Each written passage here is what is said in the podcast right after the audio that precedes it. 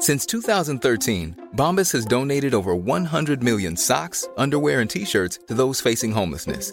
If we counted those on air, this ad would last over 1,157 days. But if we counted the time it takes to make a donation possible, it would take just a few clicks. Because every time you make a purchase, Bombas donates an item to someone who needs it.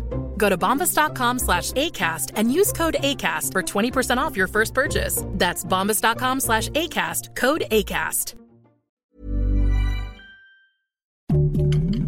Heraldo Podcast, un lugar para tus oídos. Noticias del Heraldo de México.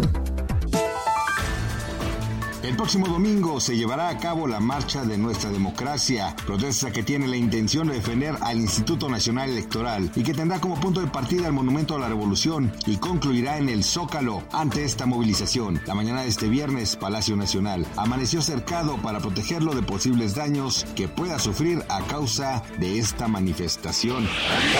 La tarde de ayer, dos trabajadores que se encontraban en labores de construcción del tren interurbano sufrieron un aparatoso accidente cayendo de una plataforma de 15 metros. Este accidente provocó que uno de ellos perdiera la vida mientras su compañero fue trasladado a un hospital donde es atendido.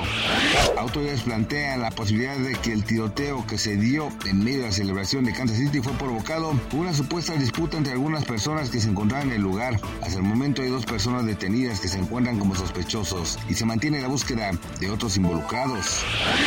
Nueva York denunció formalmente a las redes sociales TikTok, Facebook, Snapchat y a la plataforma de videos YouTube, pues propicia a una crisis de salud mental en los menores de edad de aquella nación. Esto coloca a Nueva York como la primera ciudad en plantear una denuncia a empresas de tecnología.